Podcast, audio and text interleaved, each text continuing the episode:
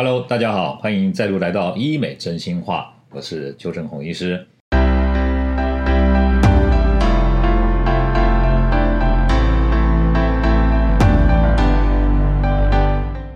好，我们今天啊要谈谈的是比较私密的话题，关于啊床上幸福的这件事这个医美啊也能够帮上一点忙哦。首先呢。邱医师要跟大家谈的，就是说，诶，目前常见的女性私密处的整形呢有哪些？那当然了，私密处其实不止包括我们讲说生殖器那个地方嘛，其实有的人把这个乳头啊也算在内。不过我们今天不谈乳头整形，因为乳头整形以前邱医师好像有跟大家提过啊，就是说乳头目前可以整形的项目有包括乳头凹陷的改善啊。乳头太大，把它缩小，或者乳头下垂，把它拉提。这个部分呢，我们今天就不谈。我们今天谈的就是专注在女性私密处这个地方。那一般女性私密处啊，我们从上到下把它分成三个部位，一个就是耻骨部位的问题啊，另外呢，中间这个地方呢，就是所谓的大阴唇、小阴唇的问题。再来往下呢，就是进到处女膜或者是阴道紧实。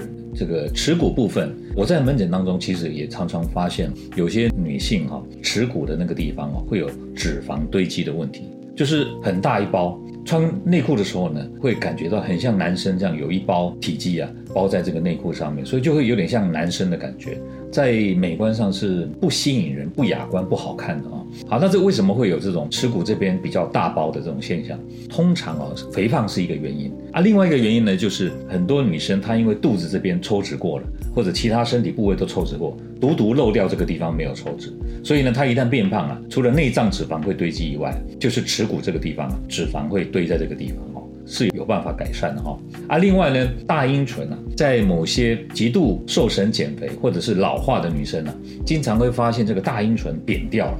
就是没有肉，然后松松的变成一层皮的感觉，那这个看起来就很不雅观啊。另外小阴唇的部分呢，各种年纪的女生都会遇到，就是小阴唇太肥厚、太长。这个不只是外观上不好看哦，卫生上也不好。因为小阴唇如果皱褶太多，容易会有不好的味道，在卫生上不好护理，所以性生活上面也会受到影响。甚至有的女生会跟我说，她的小阴唇太厚太长，结果穿内裤的时候还会卡到哦，有这种卡到阴的这种现象，这是真的有哦哈。还有一个就是女性的那个阴蒂的部分啊，女性也有小小的阴蒂，那阴蒂上面也会有包皮，那那个包皮太长的时候呢，感受度就会下降，对于性生活也会有一点影响。其他的像是。什么处女膜整形啊，阴道紧实，这个大家都很常听到哈。曾经有一些女生，因为她之前交过男友，有性生活嘛，后来她又交了一个新的男友，那个男友很在乎她是不是处女，所以这种女生她就会来希望做个处女膜的整形。那至于那些多产妇，就是生过很多胎、经由自然产的这种多产妇，她阴道都会比较松。那这样的话，有时候夫妻生活也会受到影响，也会需要来做阴道紧实的手术。这个是我们谈谈女性私密处啊有哪些整形手术哈。接下来哈，邱医师要跟大家分享一些男性的私密处整形的手术哈。所以私密处当然不止女生有了，男性也有。那男性的话。其实多半的男生会在乎的就是性能力的问题。那性能力其实就包括他男性的象征嘛，就是那个阴茎的粗细跟长短哈。所以呢，一般男性最需要的、最常做的私密处的手术呢，就是阴茎增粗或者是阴茎加长这样的手术。好，我们先谈阴茎增粗哈。能做的有哪几项啊？我先跟大家讲一下哈。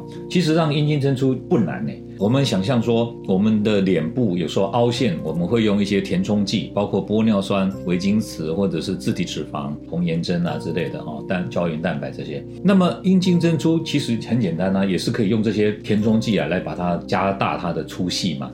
你们知道以前坊间的做法，就是男生为了显示他的性能力，还有去什么入珠的这种坊间的做法。那入珠就很简单，就是。在阴茎上面给它塞入一些异物，就外来的东西，增加他所谓的性生活的那种接触面积或者接触的力道，显示他的男性雄风哈。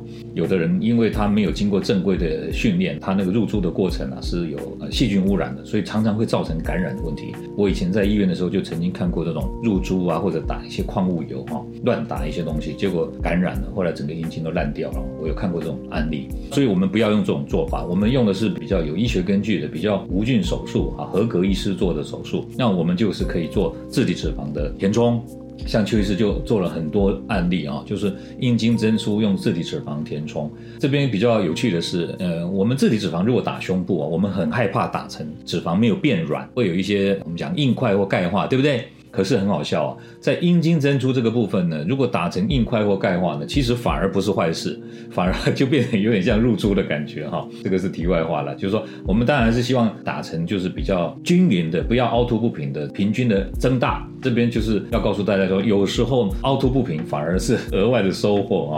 等一下有机会再跟大家分享这个邱医师遇到的案例啊，很有趣的事。好，那接下来谈的是阴茎增长的这个部分啊，阴茎增长哦，其实是可以做得到的，主要的方式。呢，就是把男性的这个阴茎跟耻骨相连这个地方的悬韧带哦，把它打断。把它打断以后啊，增长的长度哦，可以增长到两公分到五公分的长度。那这个对一个男生来说呢，就有很大的改善。可是增长哦，呃，有几点要注意的，就是增长以后哦，要继续做阴茎的延长的锻炼，也就是说，可能要做一些悬吊，在阴茎上面挂一个重物让它拉长，否则的话哈，根据以往的案例哈。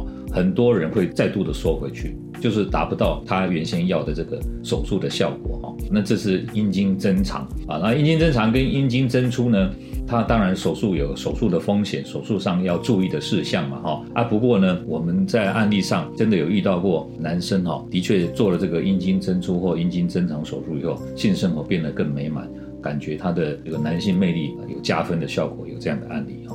接下来哈，邱医师要跟大家谈谈，就说我在印象当中啊，比较深刻的手术的案例故事，有没有哪些客人啊，实际术后啊，有一些心得上的回馈哈？我先讲女生哈，我印象中啊，曾经有嫁到台湾来的中配大陆女生，我的感觉哈，大陆女生对于性的这个观念有时候蛮开放的。这个女生呢，她因为来台湾嫁了以后啊。生了好多个小孩，所以她自己觉得她的阴道有比较松的现象，她就觉得她老公跟她行房的次数越来越少，她就觉得说是不是啊自己失去了女性的魅力，所以后来她来找我的时候，一开始是做体型的雕塑，然后做自体脂肪的隆乳，在咨询的时候，她就问我说，哎，她有这样的困扰啊，有什么办法让她改善？我就跟她说，那你就自体脂肪隆乳的同时，你可以用自体脂肪呢做阴道紧实的填充。也就是把脂肪啊，可以打一部分在阴道壁上面啊，缩小它的阴道的直径啊，就是让它紧一点了。结果没想到他做完以后非常满意，当然他没有说了，不过我知道他应该是很满意，因为他先生好像也很满意啊。因为不久以后呢，他呢叫他姐姐也来做同样的手术哈，结果他姐姐也从中国这边来到台湾呢，也要求要做跟他妹妹一样的这个自体脂肪的隆乳加阴道紧实的这个手术哈。那至于男性呢，男性做阴茎增粗，邱医师也打过很多自体脂肪，有一个男性很奇怪，他打了一次以后，并不是没效果。他打了以后有增大，过了半年以后，嘿，他居然回来，我以为他不满意。他说没有没有，他没有不满意，但是他要求什么？他要求再打一次，要再更大，半年打第二次。结果过了一年，他又回来，又要求打第三次。你们知道吗？他五年之内哦，前前后后来要求我打了六次。我跟大家讲，他打了六次以后，我是觉得形状很不自然的哈。为什么？你们知道，自体脂肪只能打阴茎的主干的那个地方，龟头是无法打的。龟头真的要打是要打玻尿酸才有办法。但是他打的是阴茎的身体的那个地方，结果打到后来，你们就知道，就是变成相比之下，龟头比较小，身体比较胖。但是他说他非常满意。当然，我从他的言谈当中呢，他有透露了，其实不是他很满意，是他的对象很满意了哈。那么你需不需要做这个手术呢？其实啊，我是觉得不要用这种手术来作为啊，好像说挽回另一半的心的这种做法啦。因为心有没有爱你，其实这只是其中的一部分啊，不是唯一啦。接下来呢，其实最后要跟大家分享的就是说，如果想要做私密处的整形哈，有没有什么要注意的事项啊？我给大家提醒一下。当然，我们做任何手术呢，都有分成术前注意事项、术中注意，还有术后要注意的事项。那术后要注意，我今天就先不谈。为什么？因为你还没有真的做，而且你做的项目是哪一项也还不知道。因为不同的项目有时候会有一些些不一样的要注意的地方。我这边给大家讲，就是说，你不管是找谁做，在做这种手术之前，都要注意的事情。好，第一点呢，就是说最好是能戒烟的，就是术前三周要开始戒烟，然后做手术之后往后延三周啊，也要把烟戒掉，就是尽量都不要抽烟。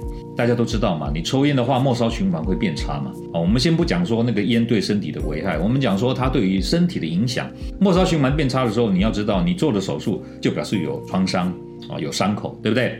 那这个创伤跟伤口，它要修复，一定要好的血液循环，它才能够供氧，才能够有抵抗力。末梢循环不好的时候，带不进那些足够的氧气、养分、白血球，可能那个地方呢抵抗力差，你就会感染哦，这个就会导致我们不想要的后果。这第一件事。第二件事哈，有一些影响凝血功能的药物呢，你要停一下。例如有些阿司匹林的药、止痛药，甚至呢有些啊是你们吃的一些健康食品或者补品，例如说有人在吃叶黄素、什么姜黄素之类的，或者是有人吃鱼油。吃这个维他命 E 啊，这些东西呢，它都会影响凝血功能。那这个就是要先暂停一下，以免呢手术当中不预期的这个流血，以及手术后的淤青会比较严重。那这些呢都是我们能避免就避免的哈。那第三点呢，就是手术前记得呢要把阴毛要剃干净，就是私密处。大概我们所谓手术部位都希望不要有体毛的影响，所以私密处也是要把它剃干净。但是这里要注意的是，剃这个阴毛的时候呢，一定要记得要用刮胡刀或剪刀，不要用剃刀。也不要用除毛蜡，你们知道为什么吗？